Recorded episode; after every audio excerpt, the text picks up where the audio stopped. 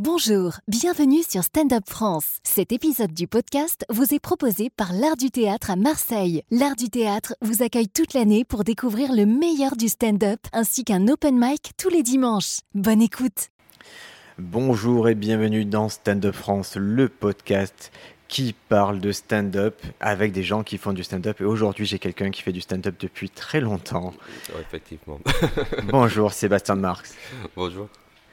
Toi aussi, tu as eu un podcast ah, J'ai eu un podcast et je vais ressortir un podcast à, nouveau aussi. Ah, tu peux me parler de ce nouveau projet? Ah, Oui, en fait, euh, donc j'avais un podcast qui s'appelait Donc voilà quoi, ouais, je dis s'appelait, mais ça existe encore, c'est-à-dire on peut le télécharger encore, c'est, c'est toujours disponible, où je parle avec mes potes comiques. Et j'avais fait ça trop tôt c'est-à-dire que j'ai commencé à faire ce podcast en 2013. En fait, à une époque où les Français ne voyaient pas ce que c'était un podcast. Chaque fois, euh, en 2013-2014, je disais euh, que j'avais un podcast, le Français disait c'est génial, c'est quoi un podcast? Ou génial, où est-ce que je peux voir? C'est sur YouTube, est-ce que je peux ah voir? Non, non, c'est audio, c'est j'ai dû aller dans le portable de la personne et montrer qu'il y a une application podcast spéciale pour juste écouter. Mais juste écouter, à quoi ça sert Tu vois, ce genre de choses. Donc, euh, et toi, ton idée à l'époque, quand tu le fais, c'est inspiré par quoi? C'est parce que tu... Par les Américains, bien sûr. Donc, euh, j'étais euh, inspiré par notamment Mark Maron, qui a un podcast très connu aux États-Unis qui s'appelle What the Fuck, qui à la base était pareil que, que, le mien. Bon, bien sûr, il a fait avant moi, mais c'était pareil dans le sens qu'il a invité des humoristes, mais ça, ça a pris tellement en ampleur que maintenant il invite euh, des acteurs, des réalisateurs, des politiciens, tout. tout. Et donc euh, ça a explosé. Euh, bon, ça c'était mon, mon influence. et donc je me suis dit, ouais, ça sera cool, vu qu'en France ça n'existe pas, ça serait cool d'inviter, juste papoter avec des gens, des humoristes. Et je me suis dit aussi, on se croisait beaucoup dans le plateau à Paris. Et je, me suis dit, c'est dommage, je vois ces gens tout le temps, mais je ne sais pas d'où ils viennent, je ne sais pas pourquoi ils font ça, comment ils travaillent. Donc je me suis dit, si j'ai l'excuse, entre guillemets, de faire un podcast, du coup, c'est juste une façon de, prendre un café avec un pote et, et apprendre sur cette personne pendant une heure. Et tu voulais apprendre quoi à l'époque? À, apprendre de tout en fait. C'est pas forcément très spécifique. Bien sûr, on parle naturellement du, du milieu, du stand-up, mais, mais vraiment le parcours de la personne. Donc, euh, de quelle région il, vient ou euh, pourquoi il, fait ça? Est-ce que ses parents étaient d'accord? Est-ce que c'était dur? Est-ce que euh, comment il travaille aujourd'hui, etc. Donc, ça, c'était assez large. En fait, je planifiais pas vraiment je me suis dit, au contraire, je ne voulais pas trop planifier l'interview. C'était très conversationnel. Moi, je les ai tous écoutés, forcément, parce que c'était le seul matos disponible à l'époque. Mhm. Et tu as arrêté pourquoi? Euh, Parce que j'avais plus de temps, en fait. Euh, j'ai fait, je pense, une quarantaine d'épisodes. J'avais vraiment pas mal de, gens. Euh, et j'ai arrêté. Je pense que oui, j'avais un deuxième enfant qui, qui est arrivé. Je me suis dit que ça serait bien de ouais, concentrer sur autre chose. Euh, et c'est pas parce que j'aimais plus. Je pense qu'aussi, peut-être, j'étais un peu frustré par le. Ça, ça, ça avait toujours d'écoute, mais c'était pas non plus un truc de dingue non plus, tu vois. Donc peut-être ça a joué aussi, mais, mais principalement, euh, c'était le temps qui me manquait après à, force. Parce que malgré tout, ça, ça, prend pas mal, comme tu sais très bien, d'organisation, de temps pour le faire. Et, euh, et donc, pour répondre à la question, donc le nouveau, podcast, va s'appeler Previously, où je réinvite tous ces gens-là, ou les gens qui veulent bien. Et euh, en fait, espèce de huit ans plus tard, ou ça dépend quand j'ai fait l'interview en question, mais euh, cinq ou huit ans plus tard, je, je, je re-interview, je ne sais pas si on peut dire ça, je réinterview la personne et faire un espèce de bilan et repasser des extraits de notre première interview. Euh, donc voilà quoi. Et voir euh, ce qu'ils en pensent aujourd'hui. Est-ce que leur avis a changé sur un tel truc qu'ils ont dit? Est-ce que comment ils ont avancé dans leur carrière, dans leur vie, etc. Donc, Parce qu'il y a des sacrées réussites dans ce que tu as interviewé. Là, il y a des, il y a des beaux exemples de, mhm. de, gens qui ont explosé dans les... Mhm. Même toi, ta position, il y a 8 ans et ta position maintenant, elle est totalement différente. Oui, mais je dirais pas que j'étais à, de, à de- de- de ces gens qui ont explosé, mais oui, il y avait Blanche avant que Blanche a complètement explosé, Farid, euh, Boone, ou était en train. Mais oui, effectivement, il, y avait pas mal de gens euh, qui, qui depuis ont explosé. Donc après, on va voir s'ils acceptent de revenir chez moi et, refaire ce podcast. Mais j'en ai déjà tourné trois. Euh, donc, je n'ai pas encore sorti les épisodes, donc je vais sortir euh, d'ici un mois. Mais je- C'est quelque chose où tu es entouré pour faire ce podcast, ce nouveau podcast Euh, entouré dans quel sens? Est-ce que tu, la première fois, j'imagine que tu faisais tout tout seul. Mhm. Est-ce que cette fois-ci, tu as une petite équipe, qui est des gens qui vont pouvoir t'épauler parce que pour que ça te prenne moins de temps dans l'absolu? Non, pas trop. J'ai euh, mon ami John euh, qui, qui me suit, qui est réalisateur, euh, qui, qui, qui m'aide à filmer et, et enregistrer. Donc le côté technique. Ah, il va y avoir. Cette fois-ci, c'est diffusé en. Ça sera diffusé sur. En, Je sais en pas vidéo encore. En fait, j'hésite encore. De toute façon, je, je les filme pour que je puisse mettre des extraits D'accord. pour mieux faire euh, de la pub. Parce que j'ai vu qu'un un podcast où on voit, même si c'est deux minutes, un extrait, ça peut intéresser les gens en disant Ah, c'est quoi ce truc? Et ensuite, ils, ils vont aller sur un, un plateforme audio. Et, ou peut-être je vais tout balancer sur YouTube. Je suis pas sûr encore. Mais, mais ça reste la priorité. Il reste plus le côté podcast. Ça reste audio. Ah, C'est-à-dire que si quelqu'un regarde, ils vont pas voir un truc de dingue. Ça va rester deux personnes qui papotent et pas forcément. euh, ça va pas ajouter énormément. Mais je sais qu'il y a de- des gens qui consomment des podcasts via YouTube aussi. Donc, euh, Et toi, c'est quoi qui t'a déclenché là, te dire, ok, maintenant je reviens au podcast et avec ce concept-là? En fait, c'est Marine Barson Ouais. qui m'a donné cette idée. Marine Barson qui commence à vraiment très bien marcher. avec- Énorme, Marine Maussan, c'est une grande réussite de podcast. hein. Ouais, ouais, avec euh, Vulgaire notamment, mais elle, elle en a plusieurs maintenant et, et vraiment une grande réussite de podcast, effectivement. Et je l'ai croisée à un plateau à Paris il y a deux ans maintenant. Et elle a dit Seb, j'ai pensé à toi, tu étais vraiment le, le premier podcasteur, tu avais ce podcast qui est super, une espèce de document audio incroyable sur euh, les humoristes il y a 8 ans, euh, 7 ans, qui n'existe pas ailleurs vraiment. Elle a dit, et donc ouais, elle a dit euh, l'idée, elle a dit ça sera cool que tu invites tout le monde de faire un bilan et, et je dis effectivement c'est une bonne idée. Et, Incroyable euh, ce projet. et, euh, ça m'a pris quand même neuf mois pour le, le pondre, euh, ou même un an avec le confinement, je ne sais plus. Mais ça m'a pris quand même du temps à, à- à le lancer. C'est pas toujours pas lancé, mais j'ai enregistré trois déjà. Ça sera, j'ai enregistré avec Marine. Je voulais qu'elle soit la première euh, invitée parce que c'était son idée. Semelia et Yacine Bellous. Et euh, après, euh, je vais enregistrer d'autres et sortir le, la première épisode, comme je t'ai dit, euh, un- d'ici un mois max. Et maintenant que tu as tourné trois, l'angle, c'est. Qu'est-ce qui s'est passé en 8 ans ou c'est juste. euh, C'est, oui, c'est, c'est qu'est-ce qui s'est passé, mais, mais je repasse les extraits. Et donc, c'est ça qui est intéressant, de voir la personne s'écouter, écouter ce qu'il a dit il y a ouais, 7 ans, ça dépend de la personne, mais et, et- et réagir à ça et, et voir à quel point ils ont changé. Donc, c'était ça aussi, la- l'aspect de vraiment repasser l'extrait physique, je Ouais. trouve que c'est intéressant C'est aussi. Pas juste de dire, ah, t'as dit ça, non, mais écoute ce que tu as dit, et pas avoir ce- ce document. C'est cruel, hein C'est un peu Ouais, cruel. c'est c'est cru- cruel, mais pour l'instant, les gens ont plutôt bien réagi. C'est-à-dire, j'ai l'impression qu'il n'y a pas eu énormément de, de Oh my God, comment j'ai pu dire ça Tu vois, c'est des. Euh, plutôt co- cohérent, même si c'était intéressant de voir le, le- le point de vue qui a changé un peu. Tu vois. Incroyable. Donc, ça, bientôt. Et toi, tu as toujours une grosse présence sur YouTube. Ça va, grosse, je sais pas, mais Ouais, euh, je petite tu- présence. Enfin, en tout cas, tu publies régulièrement. Mhm. Et, et j'ai eu l'impression que dans ta carrière, ça a été vraiment. YouTube, ça a été quelque chose d'assez essentiel. C'est une question ou c'est une affirmation?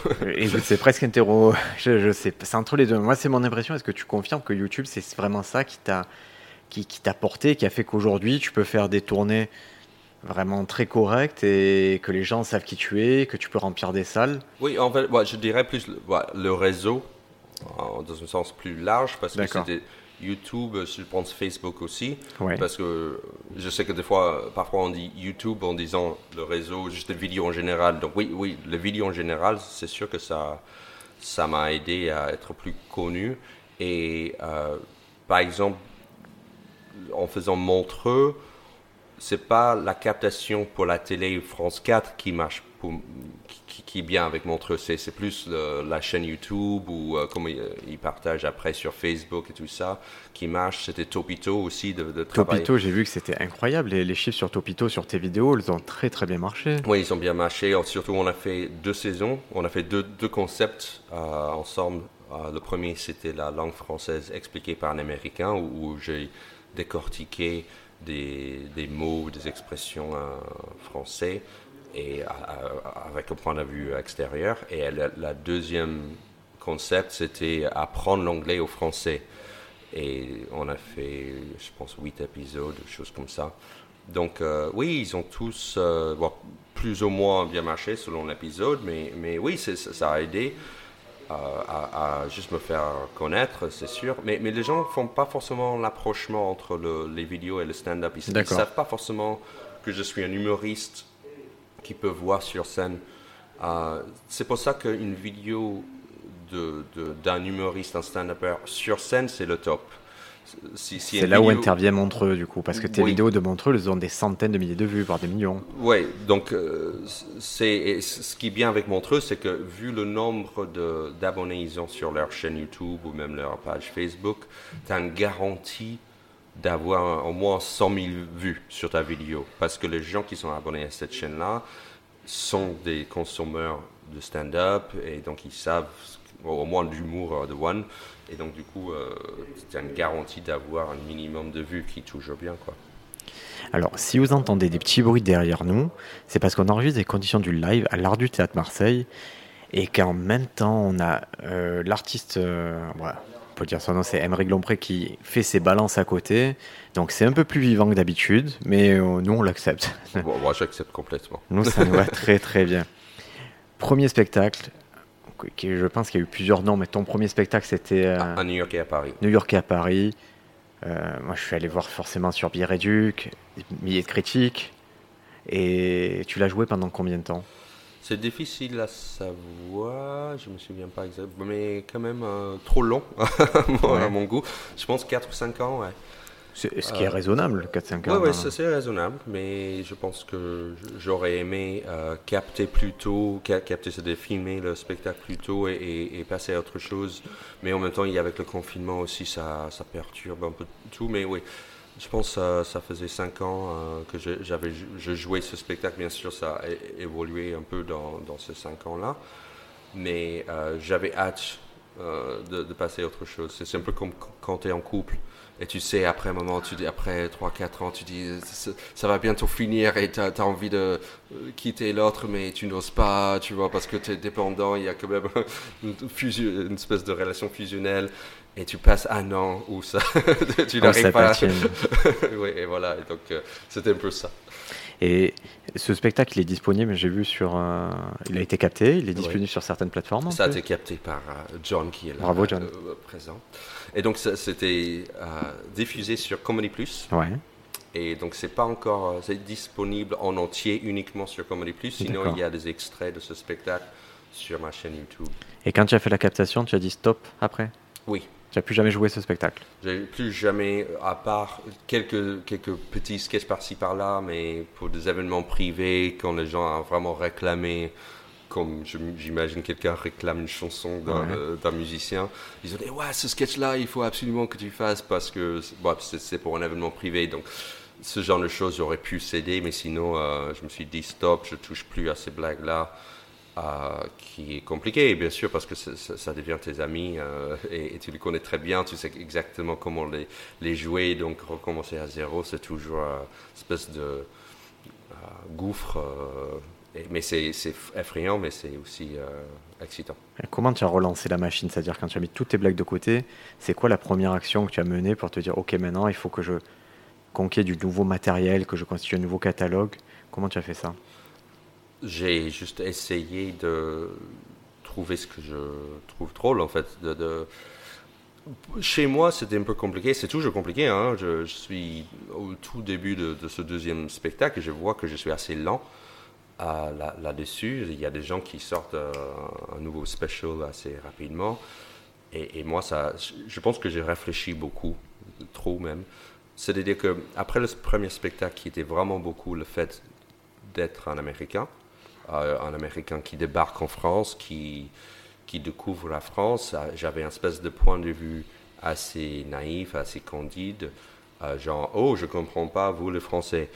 Là je peux plus avoir cette même posture. Je j'ai plus envie d'avoir cette même posture parce que je suis différent. Ça fait 15 ans que je suis en France.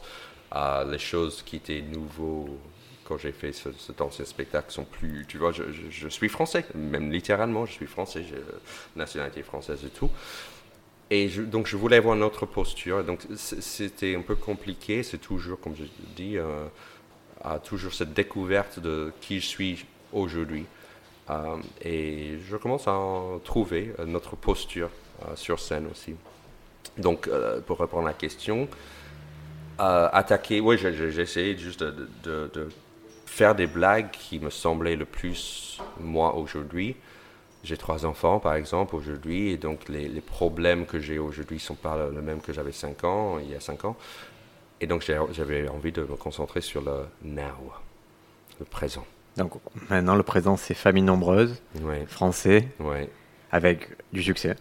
Avec quoi? Le succès aussi. Est-ce que tu l'as intégré ça dans, dans ton stand-up, le fait que tu aies rencontré un succès euh? Non, euh, bon, je pense que y a peu de mots aussi subjectifs.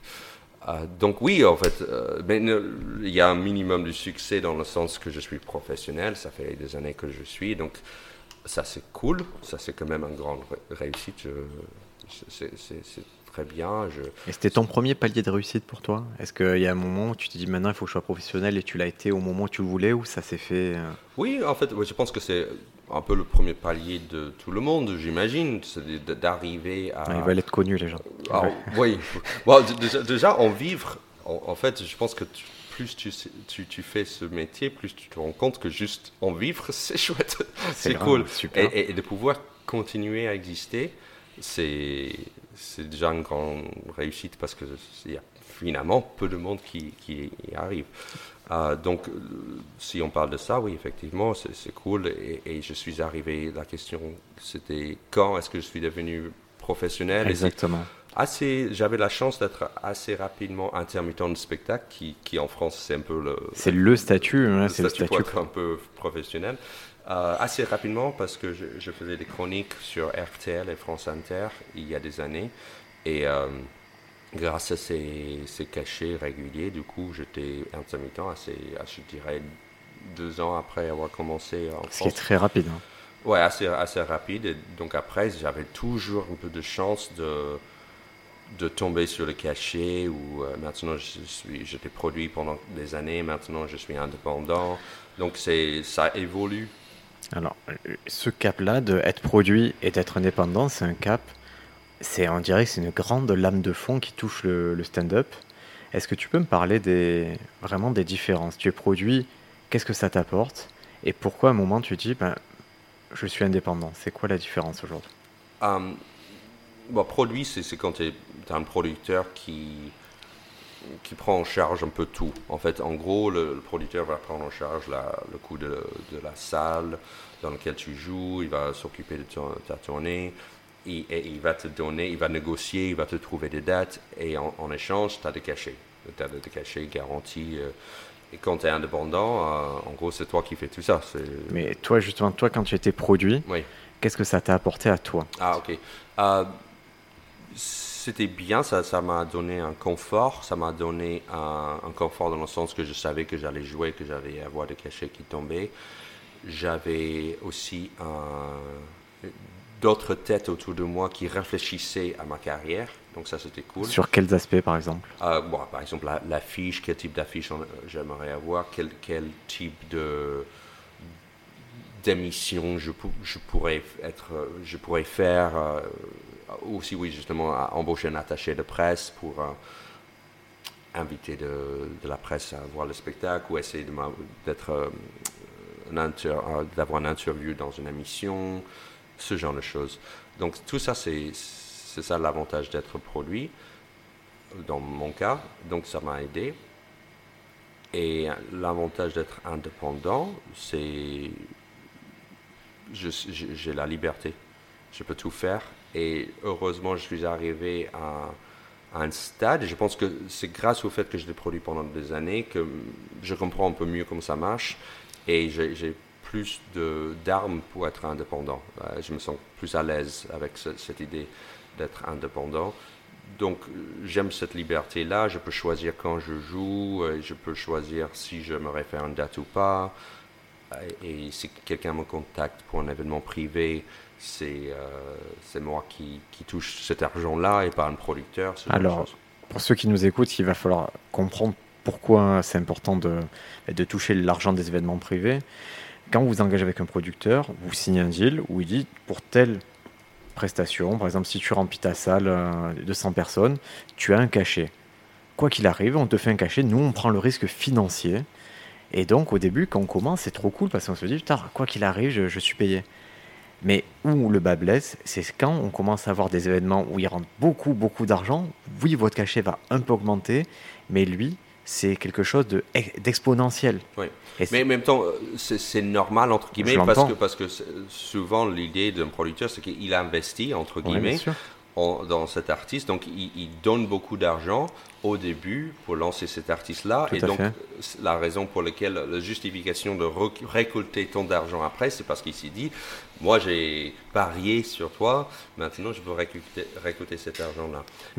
Mais, toi, tu sais compter en tant qu'artiste. Tu sais qu'à un moment. Tu...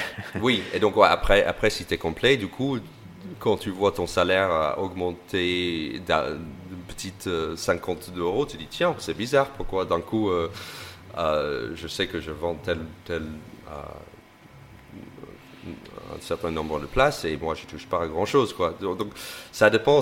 En fait, si tu débutes, c'est chouette d'être produit, mais si tu cartonnes, c'est moins, c'est moins chouette. Mais ça dépend de ton contrat. C'est tellement personnel ce genre de choses que c'est difficile à dire ah c'est bien ou c'est mal tu vois. Ça dépend vraiment de la personne ça dépend du producteur ça dépend de ce que l'humoriste cherche ça dépend de ce que le producteur aimerait faire avec cet artiste là donc c'est tellement subjectif et c'est difficile je peux pas dire un truc noir ou blanc.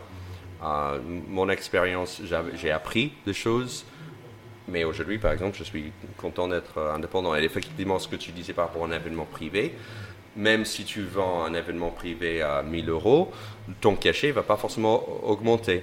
Euh, le producteur va garder la plupart de ce somme, tandis que quand tu es indépendant, tu peux choisir combien tu te payes en cachet, combien va dans ta boîte, etc.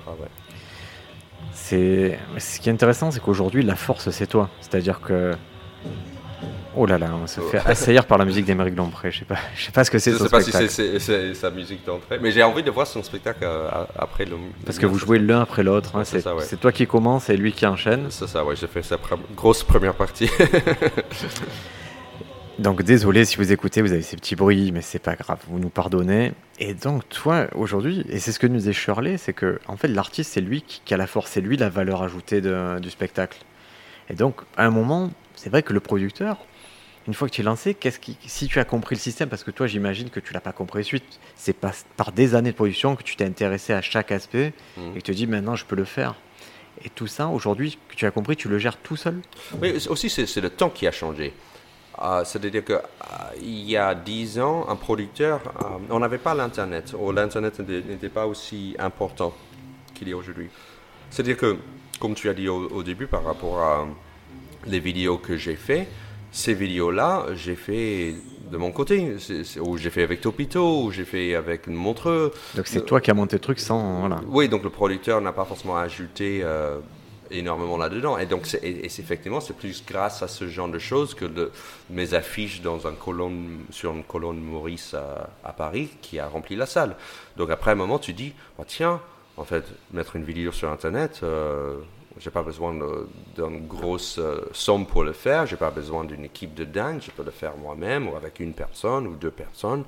Et on a tous accès à YouTube, quoi, tu vois. Donc, euh, euh, c'est le game qui a changé, si je peux le dire. C'est-à-dire que ça a devenu de plus, beaucoup plus démocratique et n'importe qui peut, peut, marcher sans avoir un producteur aujourd'hui. Et, une fois sur deux, un producteur va juste te dire fait de vidéos. Parce qu'il n'y a, rien qui vaut vidéo, euh, une vidéo qui buzz. Euh, tu vois, ou parfois, oui, une chronique sur un, France Inter ou une super interview euh, au, quotidien. Mais ouais, c'est assez limité finalement les, les choses qu'un producteur peut faire côté buzz. Mais ce qu'un ce qu'un producteur peut faire, c'est que elle peut te mettre justement ouvrir la porte pour une chronique sur une radio ou, ou s'occuper de ta tournée, qui, qui est vraiment une casse-tête. Hein. C'est-à-dire administrativement parlant. Mais ça, un ça- diffuseur, il peut pas le faire. Est-ce qu'il n'y a pas un corps de métier qui n'est plus un producteur, mais qui juste s'occupe de tout ce qui est logistique euh, Oui, mais un bon producteur va avoir c'est un tourneur dans son équipe, un attaché de presse. Donc, euh, oui, ça dépend du producteur. Donc, oui, ma situation aujourd'hui en tant qu'indépendant, c'est plus, oui, je choisis mon équipe, j'ai quelqu'un qui s'occupe de ma tournée, j'ai notre euh, structure qui s'occupe du côté administratif. Donc, oui, tu peux choisir ton équipe. C'est et- ta structure qui s'occupe? Non, c'est- tu as, monté des structures En fait, il y a une société euh, qui s'appelle Ideal Rights, qui est super, euh, basée à Paris, et ils, ils aident les, les artistes à être indépendants. Et j'ai- je les ai contactés et euh, effectivement, ils aident euh, sur le côté administratif, aussi côté soutien, dans tout le sens Incroyable. du terme. Et je conseille à plein de gens qui, qui hésitent d'être indépendants d'a- d'aller euh, vers eux ou une structure similaire. De, de- de- et donc justement, ils s'occupent de, tout ça pour moi et c'est une énorme aide pour moi parce que je n'aurais pas le temps, je n'aurais pas la capacité de monter une structure et réfléchir à tous les côtés administratifs. Je ne je suis, je suis pas doué là-dedans. D'accord. Et oui, un truc, là, tu viens, il y a quelqu'un qui te filme au Mhm. moment d'enregistrer le podcast. Ce... Donc, c'est un investissement dans tous les cas. Oui. Et cet investissement, tu le fais avec quelle croyance derrière? Voilà, par exemple, j'ai une idée avec John de, de filmer le tournée, en fait, parce que je, je me suis rendu compte que dans chaque ville j'y vais, j'ai de- des blagues, le- ce que je fais sur la ville en question, mais aussi des questions. Je visite la ville à chaque fois. Et, et, par exemple, ce soir, je suis à Marseille, je vais poser des questions euh, sur euh, des mots euh, typiquement marseillais, des spécialités. Et, et je me suis rendu compte en faisant un peu de crowd work que souvent il y a des réactions drôles. Tu vois, c'est comme si j'étais à table avec euh, plein de Marseillais et je dis ah il faut visiter quoi dans votre ville? Et les gens sont pas forcément d'accord et j'essaie de rebondir d'une façon un peu drôle là-dessus. Et Donc l'idée c'est de me filmer euh, à chaque fois que je, je fais une date de tournée euh, et, le partager sur, euh, sur ma chaîne YouTube. Et entre le moment où tu filmes et le moment où tu partages, il se passe combien de temps à peu près? Ça dépend. Justement, je suis assez exigeant. Euh, et donc, ça peut. Justement, on a, on a déjà fait ça à Lyon et, et on est en train de voir ce qu'on a filmé. Il y a de retours. Ouais, Vu que c'est un nouveau projet, il faut vraiment bien définir le, le projet. Donc, on a vu quelques, quelques, quelques images. On s'est dit, ah oui, c'est pas vraiment ça. Par contre, ça, c'était cool. Donc, il faut. Donc, ça dépend. Mais là, mais là ça, ça va prendre euh, quelques mois avant que je le lance sur euh, YouTube. Mais l'idée, c'est que euh, au moment de choper le concept, voilà, c'est fait. Donc, on, on chope le rythme et, et que ça ça sera de plus en plus rapide. Tu passes en production vraiment? Oui, oui, on peut le dire comme ça, oui, une production et, et, euh, dans le sens, oui, au- audiovisuel et, et je finance le, le projet. Mais oui, c'est en tant qu'indépendant, c'est c'est ça qui est aussi excitant, c'est-à-dire que je dis, ah, j'en avais cette idée de me filmer, j'ai dit, tiens, on le fait. Et, et, euh, et c'est un investissement en espérant que ça marche un peu sur YouTube et ça emmène des gens me voir, soit quand je refais une tournée, soit euh, quand je joue à Paris. Mais c'est ça, il faut toujours réfléchir aujourd'hui en tant qu'humoriste. ouais. Pas toujours, il y a des humoristes qui arrivent à éviter, mais, mais, mais le, le réseau social, c'est, ça, ça est devenu euh, très important. Mais a quand même, je dis, c'est, pas obligatoire non plus. Il y a Blanche qui est à peine visible sur le réseau, mais en même temps, elle a fait le passage sur Montreux, donc c'est ça qui est Ah vu. oui, oui. donc, euh, À tous ceux qu'on a, écoute, ces dernières semaines, j'ai reçu euh, Marwan Sista. mhm. Il a cartonné pendant le confinement. On a vu Arnaud Demange qui va passer à Marseille 150 millions de vues sur Facebook pendant le confinement. Ouais. Et ceux qui viennent, qui remplissent des salles aujourd'hui, euh, ils sont très présents sur les réseaux Mm. sociaux Ouais. et c'est les seuls que, à la limite, qui, qui sont programmables parce que c'est seuls, tu sais, qui peuvent remplir une salle. Et donc il y, a il y a une bascule qui est évidente et quiconque tourne le dos à ça, je vois pas comment il peut envisager une carrière à l'heure actuelle. Oui, sauf s'il est, encore une fois, chroniqueur quelque part ou dans les films. Mais il a une euh, présence. Oui, oui, ouais, c'est vrai que même, même, une chronique, c'est plus vu sur le réseau que écouté à ah la radio aujourd'hui, c'est vrai. Donc euh, voilà, c'est vrai. Donc euh, je pense qu'un défi pour les humoristes, c'est non seulement d'avoir un, spectacle qui assure sur scène, mais aussi des, des vidéos qui marchent bien. Mais, mais presque, je crains de dire que le réseau est devenu encore plus important parce que si, mhm. si tu tombes amoureux d'un humoriste sur le réseau et tu vas le voir sur, sur scène, même si son spectacle n'est pas dingue, tu vas être tellement juste content de le voir et tu es déjà convaincu par cette personne-là que tu vas même pas rendre compte que son spectacle n'est pas forcément génial. Sans euh, aller dire qu'un spectacle n'est pas génial ou quoi, moi, ce que j'ai constaté, c'est que ces gens-là attirent un public qui les aime et même le minimum syndical, ça leur va très très bien parce qu'ils ils ont aussi, en tout cas, ils sont allés voir ce qu'ils cherchaient à voir. Ils tombent sur les blagues qu'ils connaissent, ils tombent sur les choses qui. Et là, ça a été très. Ces dernières semaines, ça m'a beaucoup perturbé, tu vois, de rencontrer des gens comme ça. Mais putain, mais c'est quoi ces succès? Ils sont incroyables, ces succès en quelques mois. Mhm. Et jusqu'au moment, je me suis dit, bah, c'est bon, il faut, vraiment que j'adresse ça très sérieusement. Et je me suis dit, mais là, pendant quelques mois, je ne suis plus stand-upper, je suis créateur de contenu. Mhm. Et c'est ce que je vais essayer, tu vois, c'est le cap que je vais essayer de maintenir pendant quelques temps parce que je m'aperçois que le futur, pour moi en tout cas, ça passe par là. Oui, aussi le confinement nous a montré ça. C'est-à-dire que pendant, quasiment un an, on ne pouvait pas monter sur scène. Donc la seule façon d'exister, c'était de faire des vidéos. Et c'est vrai que ça nous a poussé encore plus d'aller euh, vers ça, c'est sûr. ce qui est intéressant de ton parcours en vidéo en particulier, c'est que je trouve que tu, tu as eu des vidéos produites, donc des vidéos euh, où tu as une équipe, puis tu as des vidéos où tu es chez toi, tu fais tout toi-même, et ça marche très bien aussi. Quoi. Ouais, bah, si on a une bonne idée, des fois on n'a pas forcément besoin de grand chose. Et, euh, j'ai fait plein de vidéos. Je ne peux jamais savoir d'avance. Je pense qu'on ne peut jamais savoir d'avance.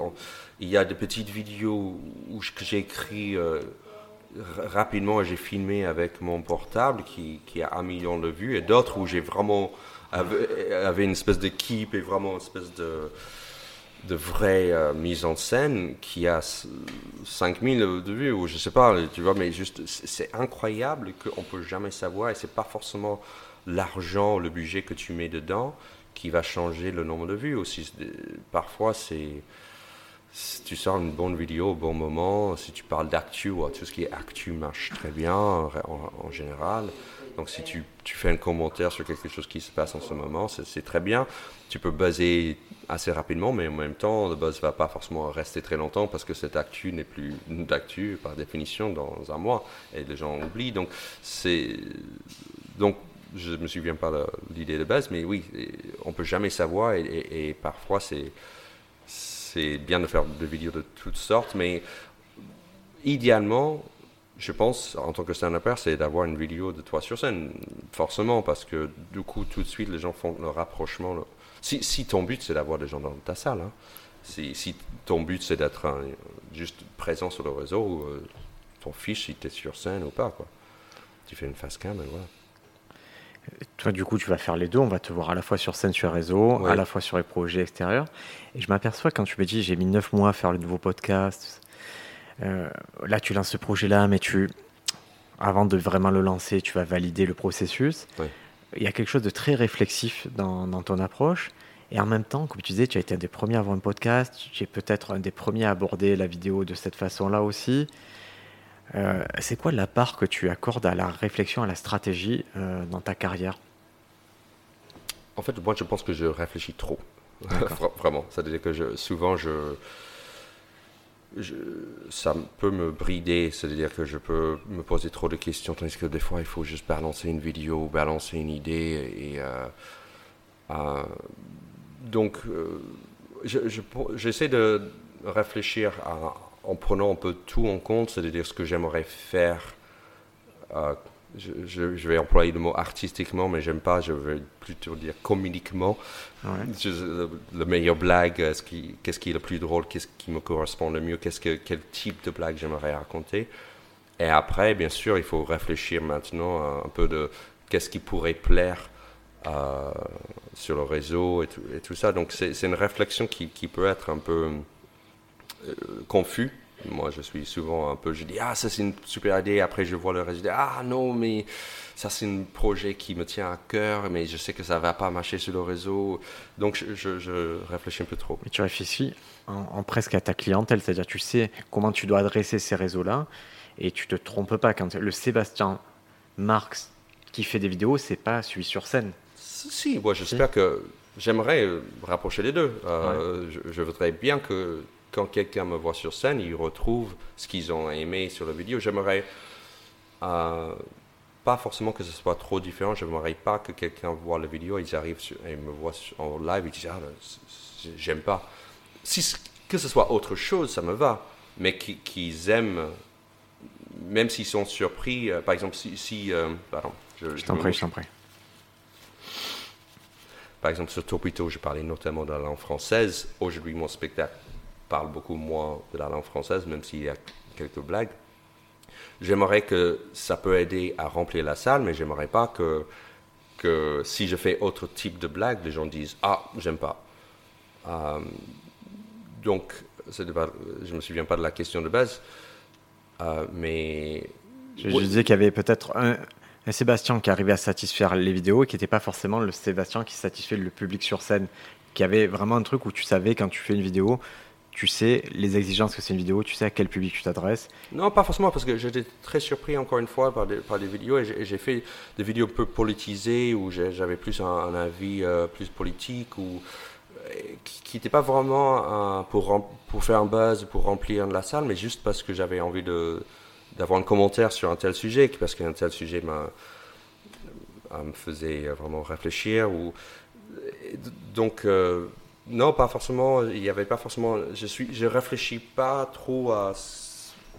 Au, moins, je sais pas trop de réfléchir à ce qui va buzzer à chaque fois. D'accord. Même si bien sûr on est content, si, si on a plus de vues, bien sûr on est plus content. Si si on a plus de raisins, on est toujours plus content. Mais mais j'aimerais pas que ce soit pour n'importe quoi non plus.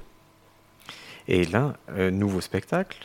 Donc tu et est-ce que tu es entouré sur ce spectacle? Est-ce que cette fois-ci, ou tu es tout seul? Est-ce que tu as un metteur en scène ou des gens comme ça qui sont autour de toi? Je, retravaille encore avec Navo, qui m'a aidé avec l'écriture du premier spectacle en New, York, New York et à Paris. Donc, c'était. Euh, il m'a aidé avec l'écriture et maintenant on retravaille ensemble. Aussi ma chérie. Euh, c'est pas son nom, hein, c'est ma chérie. Et elle, elle, me travaille, elle m'a toujours aidé, elle, est toujours là. qui, est dans le théâtre là-bas? Qui est aussi euh, dans le théâtre, qui est, elle est euh, metteur en scène, donc elle, elle m'aide. Euh, et donc la mise en scène, encore une fois, avec le stand-up, c'est bizarre parce que c'est pas genre mets-toi là, mets-toi là, c'est plus comme ma présence sur scène, elle m'aide à, à, à, me diriger, à dire, surtout en français, j'ai besoin de quelqu'un qui m'aide avec l'addiction ou qui m'aide à, me rappeler d'être plus détendu, plus naturel, etc. Donc elle est très forte pour ce genre de choses et elle m'aide aussi avec les blagues. Avec, euh, quand je lui présente une idée avec mon français maladroit, elle, euh, elle arrive à, le mettre en bon français avec une, chute que j'ai pas trouvée. Donc euh, voilà, ce sont les deux personnes qui m'aident le, plus. Donc c'est vrai qu'en stand-up, on ne s'aperçoit pas. Et souvent, on a tendance à croire que la personne est seule sur scène, mais j'ai l'impression que les gros succès, ça reste quand même un travail d'équipe. C'est-à-dire, il faut. Ouais, je pense que ça dépend de la personne, mais euh, ouais, ça, aide. J'ai trouvé au moins de mon, en mon cas, dans mon cas, et surtout avec euh, la, langue française, malgré tout, c'est une barrière. Et ça m'aide à avoir un peu un avis d'un français et, mais je pense qu'il y a des gens qui travaillent tout ça. J'ai du mal à savoir exactement. Euh, mais, mais oui, je pense que le fait d'avoir un peu d'humilité et dire Ah, je peux avoir, un peu d'aide, c'est cool. Parce que toi, tu fais un exercice qui est vraiment très particulier de. Ah, Excusez-moi, c'est Emmerich. C'est Emmerich encore. Je pensais que c'était quelqu'un dehors. Euh. Non, mais on va on va peut-être fermer la porte, non elle, est, fermée, tu l'as Elle est fermée, c'est juste il gueule. Mais ça va être quoi ce spectacle Ça va être incroyable ce spectacle. Et toi, tu fais un exercice particulier, c'est que vrai, tu joues pas dans ta langue natale. Et ça me fait toujours penser à quelqu'un qui, qui apprend à faire du vélo, mais qui jongle en même temps. c'est compliqué de faire parce que le stand-up, le gros de, on va dire 90% de ton stand-up, tu l'as fait en français en fait. Oui, ma carrière est carrément en France et, la plupart en français. D'ailleurs, j'aimerais faire des choses de plus en plus en anglais euh, parce que je me suis rendu compte, c'est un peu con, que je. Effectivement, si tu veux utiliser ce métaphore de vélo et jonglage, euh, si j'enlève la, pression de jongler en même temps, je, peux faire un sacré vélo. Hein. Je peux, je peux ah. hyper bien, mieux faire le vélo. Et je me suis dit, c'est con de ne pas au moins commencer à, à plus partager de vidéos en anglais. Et donc récemment, cette année, j'ai lancé ma chaîne anglophone. Bien sûr, pour l'instant, il y a beaucoup moins d'abonnés, de vues que, que la VF. La, VF. Mais j'espère que ça, va augmenter et, juste de partager de plus en plus de choses en anglais parce que oui, je suis. Ouais, c'est comme si j'enlève un, poids d'un coup et, je suis plus fluide en anglais, forcément. Et on va parler d'adaptation. Est-ce que les blagues que tu fais en anglais, ce sont les mêmes qu'en français? Euh, Certains, certaines. Euh, mais pas tous. En fait, j'essaie de sentir. donc j'ai un plateau régulier qui s'appelle The New York Comedy Night, qui est un plateau anglophone qui au Barbès. Au Barbès maintenant, et ça fait dix ans que j'anime ce plateau anglophone, qui est le premier euh, plateau anglophone à, Paris. Et là-bas, je teste beaucoup. Je teste euh, souvent une idée, je peux tester en anglais d'abord, et, et, après le traduire. Et, et parfois ça marche Parfois ça marche pas. Parfois je teste directement en français parce que je sens que c'est une blague qui soit trop sur le français ou emploie trop de mots français que ça marcherait pas vraiment en anglais. Donc ça, dépend vraiment. Il n'y a pas de, il a pas de règle. Et parfois je suis surpris par une blague. Je dis ah non, les Français vont pas comprendre, les Anglophones vont, vont pas comprendre et ça marche. Et d'autres fois je, je, suis surpris que ça marche pas c'est en te confrontant au test que tu valides ou invalides. Hein. C'est comme, c'est vraiment, euh, c'est tout con, mais c'est vraiment le public qui, qui dirige. Hein. Si, si, tu testes cinq fois et ça, ça marche toujours pas, tu peux dire euh, oui, ça, cette blague marche bien en français, mais ça marche pas en anglais ou vice versa. Et les cinq fois, c'est une règle ou c'est un chiffre Ah non, j'ai dit ça quand, par hasard, ça, ça dépend. ça peut être dix fois, ça mais, mais oui, plusieurs fois. Il faut vraiment tester plusieurs fois plusieurs fois parce que le nombre de fois j'ai une blague qui a hyper bien marché la première fois, mais la deuxième fois bide total et après la troisième fois moyen. Parce, parce que chaque fois, la, composition d'une salle est tellement différente chaque fois, selon l'âge, selon d'où tu es, selon le plateau en question. Est-ce que les gens sont là pour te voir toi? Est-ce qu'ils sont là pour un plateau donc ils ne te connaissent pas? Donc, basé sur tous ces paramètres-là, tu vas avoir une réponse tellement différente, ou, le soit tu, tu, vas bafouiller un, mot, du coup ça va changer ton rythme, donc la blague va moins marcher. Donc il faut prendre tout ça en compte, donc il faut vraiment tester une blague euh, ouais, une dizaine de fois, quoi, avant d'être sûr que c'est une, une, bonne. Et toi, les blagues, c'est quoi ton processus d'écriture aujourd'hui sur une blague? Euh, J'essaie que ça soit drôle. mais euh, je suis très étonné, je t'assure, que cette réponse vienne pas plus souvent en fait. Euh, j'avoue que c'est le, le juge de paix, c'est drôle, c'est pas drôle déjà. Euh, bah, c'est vrai que c'est. non, mais j'essaie d'écrire des blagues qui me font rire et qui. Tu as des séances d'écriture ou tu laisses les idées venir et de temps en temps tu testes des choses? C'est. J'ai pas compris. Est-ce que tu as des séances Tu dis par exemple le lundi de 16h à 17h, j'écris des ah, blagues Ouais, je, je, voudrais bien. Mais euh, j'essaie. En fait, ce que j'ai, je, fais, c'est je note beaucoup. Je note beaucoup d'idées. Donc j'ai des carnets, des carnets d'idées. C'est physique, c'est-à-dire tu ne notes pas sur tes téléphone, c'est vraiment. Non, moi, moi, je préfère avec un stylo et un, un carnet à l'ancienne. C'est pas. Je préfère.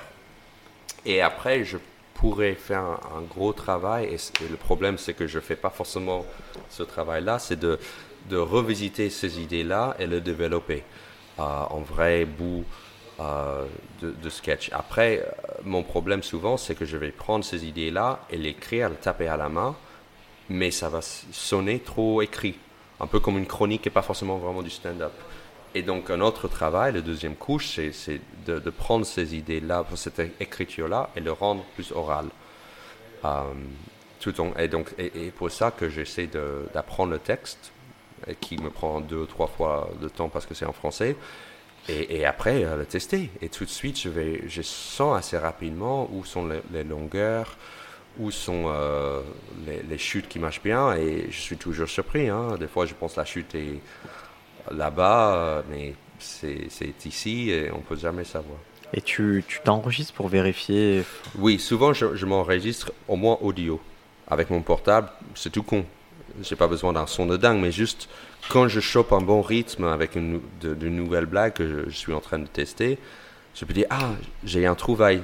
Et ça peut, être, une trouvaille euh, parce que j'ai trouvé un mot de plus qui, qui, marque le chute mieux, ou ça peut être une intonation qui marchait.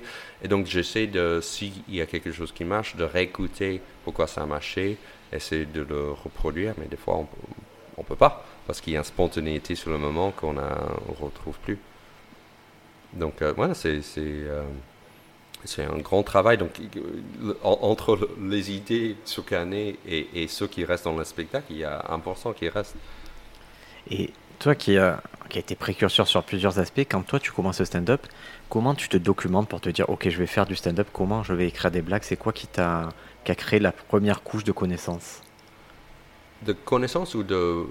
De, savoir-faire en tout cas pour faire du stand-up? Est-ce que tu as lu des livres de référence? Est-ce que Non, en fait je, je faisais aux États-Unis quand j'étais. J'ai commencé assez tôt, en fait. J'ai commencé à, en faire quand j'avais 17 ans à New York. Parce qu'il y avait un cours de stand-up que j'ai vu dans le, dans le New York Times, je pense. Et, je me suis dit, tiens, c'était la dernière euh, année euh, du lycée. Et c'était un petit cours où chaque semaine, euh, tu voyais et tu travaillais ton set de 5 minutes. À la fin, je ne me souviens pas, il y, il y avait peut-être 8 séances. À la fin, tu montes sur scène et tu testes. Donc j'ai fait ça, ça m'a donné le goût. Et, euh, et après, quand j'étais à Boston, c'est là où j'ai fait mes études, j'ai travaillé dans un comedy club parce que j'étais fasciné par ce monde-là et j'ai absorbé énormément. Boston, qui est une grosse euh, place de, de comédie aux États-Unis. Ouais, ouais. Hein, c'est beaucoup moins grand que New York ou LA, mais il y a énormément d'humoristes qui sortent là-bas. Il y a un vrai milieu à Boston. Et j'étais dans un club qui marchait hyper bien. Et j'étais à la base doorman, tu vois, de, de c'est quoi Portier, ouais, portier, Et après, j'ai travaillé dans le bar. Et, donc, tout ça pour dire que j'ai absorbé vraiment énormément de stand-up, des, locaux. Mais chaque week-end, il y avait des gens de partout, des national headliners qui venaient à Boston et qui, qui étaient vraiment, j'ai vu, mais Chris Rock, euh, Dave Chappelle. Euh, il n'y avait pas Seinfeld, mais Louis C.K. Il y avait vraiment des, des gens qui ont qui est déjà gros à l'époque, mais qui ont encore plus explosé depuis. Donc le fait d'absorber, mais j'ai grandi aussi avec ça. J'ai regardé George Carlin quand j'étais ado, quand je, parle de 12-13 ans, je, regardais les specials de, Carlin ou de Bill Cosby et même Woody Allen. Donc le fait de grandir aux États-Unis, forcément, tu es confronté, tu, tu absorbes l'humour, le, stand-up. Euh, Steinfeld aussi, c'était une série que j'adorais quand j'étais ado. Donc je ne me souviens pas si c'était ça la question. c'est très Et donc je pense que naturellement, quand, quand j'écris une blague, euh, forcément il y a ces influences-là et cette euh, façon de, d'écrire qui, qui, est déjà ancrée. Euh. Moi, la question, c'est est-ce que tu avais eu des livres? Maintenant, tu as eu des cours, carrément, tu as eu des cours, puis tu es allé te confronter au Comedy Club. Donc, Oui, ouais, encore une fois, je pense que tu peux lire plein de livres et tu peux absorber beaucoup, mais, mais rien vaut le test de monter sur scène. Euh. Et tu as parlé à l'instant de la composition d'un comedy club aux États-Unis. Tu disais qu'il y avait des headliners qui venaient. Oui. Est-ce que tu peux expliquer comment se compose une soirée de comédie classique euh, d'un comedy club américain? Euh, Au moins, ça dépend du club. Mais celui-ci, pendant les semaines, il y avait des humoristes locaux. donc, si, si, on parle de Boston, là, euh, par exemple, lundi, c'était une scène ouverte. Mardi, c'était un tête d'affiche qui était là chaque mardi, euh, autre euh, chaque mercredi. Et donc, c'était un headliner local qui était hyper fort, qui était parfois bien plus fort qu'un national headliner, juste, mais juste parce qu'il n'a pas fait de la télé ou il n'était pas connu d'une façon nationale, il était pas, il, restait à Boston. Lui, il fait combien de temps Il fait, il peut faire genre 45 minutes, et donc il va avoir à une espèce de présentateur ou première partie. Donc ça peut être juste une première partie puis le headliner ou ça peut être un présentateur, un host si tu veux, et un deuxième qui va faire 15-20 minutes et après la tête d'affiche. Euh, mais en gros, oui, la tête d'affiche ne va pas forcément faire une heure, mais oui, 45 minutes, mais il, y a toujours quelqu'un d'autre.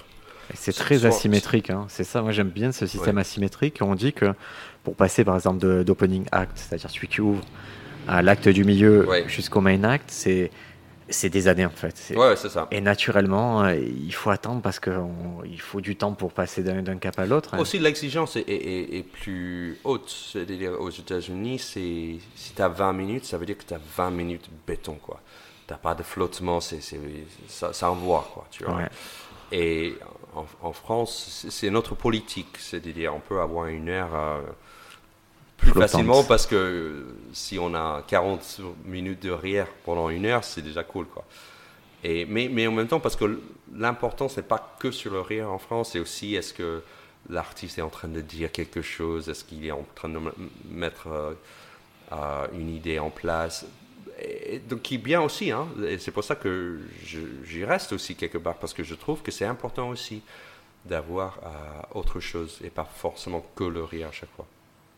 Et toi, c'est moi je trouve ces compositions de soirée assez idéales en fait parce qu'il y a euh, un main event qui, qui, va attirer beaucoup, qui a vraiment un pouvoir de traction sur le public. À côté, on a des gens qui viennent jouer sur des durées de temps où ils sont efficaces, où ils pourront être vus de la meilleure façon. Et tout le travail qu'ils font, ben forcément, ça aide, euh, ça aide la tête d'affiche à, lui mieux performer. Oui, ouais, en, fait, oui, quand, quand, la tête, si le host et le première partie ont fait leur boulot, quand le moment où la tête d'affiche arrive, euh, le public est chaud, chaud, chaud. Et encore plus chaud parce qu'ils ont bu. Aussi, ça, c'est autre chose. C'est-à-dire, dans le comedy club, souvent, tu bois. C'est ça le modèle économique hein, d'un comedy club aussi. Ouais, ouais, ils gagnent plus. En fait, je me souviens que chaque fois on allait payer la tête d'affiche, j'étais dans le bar. Déjà, j'ai bossé comme un dingue à, servir des, des, des mais de l'alcool tout, tout, au long du spectacle. Donc, euh, les gens buvaient bien. Et, on sortait de l'argent pour payer l'artiste euh, depuis la la caisse, hein, parce qu'on avait assez dans la caisse pour payer l'artiste. Parce que oui, c'est vraiment. c'est plus important le bar que les entrées.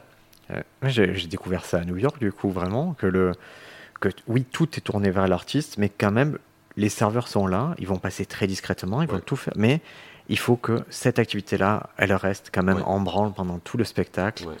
Et, j'ai trouvé ça très élégant, en fait, euh, leur façon de faire. Je me suis dit, ok, c'est un, un, bon compromis pour tout le monde, en fait. Et toi, est-ce que tu l'as retrouvé cette ambiance-là en France ou pas encore? Pas de plus en plus. Euh, aussi, la différence entre, entre un comedy club et un, théâtre, c'est ça. C'est euh, en fait un serveur.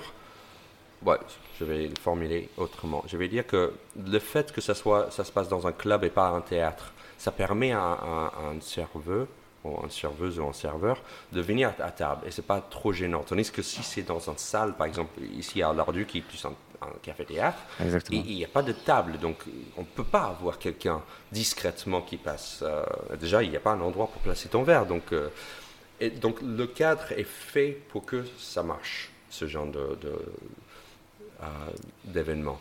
et de plus en plus, des clubs qui commencent à ouvrir maintenant à Paris prends le modèle à l'américaine, comme le Barbès, il y a des tables, tu peux commander, tu peux même commander pendant le spectacle. Le Madame Sarfati, euh, le fridge, je ne sais pas s'il y a, oui, un peu, il y a un bar et tout ça, oui. Donc, on va de plus en plus vers euh, ce, modèle-là. Et, et c'est vrai que souvent on entend parler des éclairs, de, ces gens qui vont interpeller les artistes pendant les spectacles. Et c'est très propre à la composition d'un comedy club aux États-Unis, puisqu'il y a l'alcool qui est vraiment qui, est au centre du truc aussi. Donc ça favorise ce type d'échange-là. Mm. Et moi, les quelques soirées que j'ai pu faire dans les comedy club ici, où l'alcool était au centre du truc, ben, c'est les premières fois où on a dû gérer ce type de comportement aussi, parce que ça va de pair. Ouais. Et toi qui, est, euh, qui, qui, a une grosse à l'aise en crowdwork, est-ce que tu as déjà eu affaire à, à, des choses un peu plus dures à gérer que, qui sortaient un peu de l'ordinaire pour toi? Tu veux dire genre les... hecklers Ouais, hecklers. Ouais, ça m'est pas arrivé souvent, mais je pense que comme n'importe qui, il y a toujours euh, des moments où tu as un corner dans la salle. Et... Mais j'avais la chance de ne pas avoir trop. Euh, j'ai pas eu à, trop gérer euh, ça dans ma carrière, et heureusement. Et là, tu pars en tournée, tu as trois enfants à la maison. Ouais. C'est. Jonglage, ouais, qu'on parlait de jongler. Donc, oui, effectivement, c'est avoir des enfants, c'est un, peu comme jouer aux échecs avec cette horloge avec l'autre parent. Donc si c'est pas toi, c'est l'autre. Tu vas forcément, tu t'es petit. Et donc, du coup, l'horloge est sur l'autre. Donc, maintenant, si je suis en tournée, ça, ça, veut dire que c'est ma chérie qui doit gérer les enfants. Donc, euh, c'est. Le temps hors maison est calculé maintenant. donc chaque fois, je, fais, je vais faire une date. Avant, je disais oui, je fais tout à n'importe quoi. Maintenant, c'est est-ce que ça vaut le coup? Parce que ça implique que je ne serai pas avec mes enfants. Donc, il faut prendre 5. Et quand tu es à la maison, du coup, tu compenses ah, J'essaie. mais ouais, c'est dur aussi. J'essaie d'être le plus présent, mais on est tous attirés par le portable, comme n'importe qui. Mais oui, j'essaie de ouais, d'être le plus présent avec les enfants et, assurer la maison quand même. Trop bien. Alors, il y a un dernier segment de cette émission, c'est. Euh, je vais te demander de prendre tes notes, je sais pas si tu en as dans le téléphone portable, de prendre la dernière idée ou la dernière blague que tu as écrite ou que tu vas développer sur scène. Euh, je pense que c'est sur Marseille. Ah, super. Comme ça, euh, je peux te dire hein, si tu as les mots justes. ah, non, ok. Je vais je développe une idée qui sera dans le nouveau spectacle sur les, les cigales et les fourmis. Ouais. C'est fable, c'est une fable. Euh, Exactement. Et, euh, je me suis rendu compte que, que, ma chérie est très cigale et moi assez, assez fourmi. Et en fait, euh, je me rends compte que dans ma famille, je suis la cigale. Mais le fait d'être avec quelqu'un qui est hyper cigale, ça me force à être la fourmi. Tu vois? Parce que quand il y a quelqu'un devant toi qui est toujours dans le moment présent, il s'en fiche, forcément tu paniques et tu, tu, tu dois combler euh, et récompenser compenser de, cette euh, chanson de la cigale qui est, qui est très belle mais très forte aussi. Tu vois Donc voilà, ça c'est une, idée sur laquelle je développe en ce moment. Et, tu lui en as parlé du coup euh, à ta chérie de ça, de cette idée, qu'est-ce qu'elle en pense? Ah oui, donc elle a trouvé tout de suite que c'est une bonne idée. Je parlais avec Navo et, donc du, coup on est en train de développer cette idée-là. Et euh, on trouve plein de petites blagues. Ouais, c'est pas encore euh, là, mais je sens qu'il y a du potentiel et ça correspond à, ma relation avec euh, ma chérie aujourd'hui. Et, et, j'aimerais être la cigale. J'aimerais être. tu, l'as été des années alors et maintenant tu. Non, c'est pas c'est pas que ça. C'est aussi, je pense que idéalement dans mon ma vision de moi, j'aimerais être assez détendu pour être cigale, mais je pense que la, ma vie, euh, ce que j'ai hérité de ma famille, est forcément fourmi. Donc, euh, même si j'aimerais, je suis attiré par cette, idée d'être ah, détendu dans le moment présent, même indépendamment de ma chérie, je, pense que je serais toujours un peu fourmi. Et ça, tu vas le tester quand alors? On, va le voir ce soir? Non, pas ce soir parce que c'est pas encore développé. Et donc, par exemple, ça, c'est un, exemple de quelque chose que j'aimerais pas mettre sur scène trop tôt. Euh, parce que du coup, si je fais d'une façon trop brouillon, je vais penser que la, la blague n'est pas drôle ou l'idée n'est pas drôle. Et, et c'est pas forcément le cas. Des fois, c'est juste parce que tu as besoin de bosser, développer et, être plus précis. Et donc, je préfère le, vraiment travailler, l'écrire et, penser à quelle chute j'aimerais ou quel, point d'appui j'aimerais avoir en place avant de le tester. Vous voyez, vraiment, il faut prendre soin de vous et de vos blagues aussi. Il y a certaines blagues, en les testant trop vite, on les maltraite. Oui, en plein de fois. Il y a mille fois où j'ai, fait une blague trop rapidement sans le, développer. Du coup, je, me, je, me, dis, ah, c'est pas drôle, et je le mets dans un placard, j'oublie complètement. Et, et, et c'est pas vrai, c'est pas juste pour la blague, parce que parfois, c'est non, il faut juste donner un peu plus de temps et, et d'énergie pour le développer. Euh, parce que si cette blague t'a fait rire, il y a une raison. Donc c'est forcément c'est parce que tu n'as peut-être pas bien vendu ou tu n'as pas tiré assez loin l'idée. Donc, euh, mais j'ai ce problème-là de, mettre dans un placard trop, trop rapidement et, tester trop rapidement. Tout le monde, je crois qu'on en est tous là. Et, et c'est ce pacte qu'on fait avec la blague. C'est est-ce qu'on va jusqu'au bout du pacte quand on a une blague? C'est ça qui est dur de, de maintenir. Écoute, Sébastien, moi j'ai appris plein de choses. Bah, merci. Je suis sûr que les auditeurs aussi, je te remercie. Du coup, là, c'est le début de la tournée, on peut dire? Oui, oui, oui. Donc, c'est le. Inch'Allah, comme on dit en français, je vais arriver au bout de cette tournée cette fois-ci. En fait, il y a pas mal de dates qui sont de report de, ce qui était mis en place pendant le confinement. Donc, oui, c'est euh, le début de, cette tournée, de, cette saison euh, d'ici Noël. Ouais. Écoute, on te souhaite la meilleure tournée possible. Merci encore d'avoir participé au podcast. Ah, merci à toi. Merci d'avoir écouté Stand Up France. Cet épisode vous était proposé par l'Art du Théâtre, 83 rue Marengo, Marseille. Retrouvez toute notre programmation sur l'artduthéâtre.fr.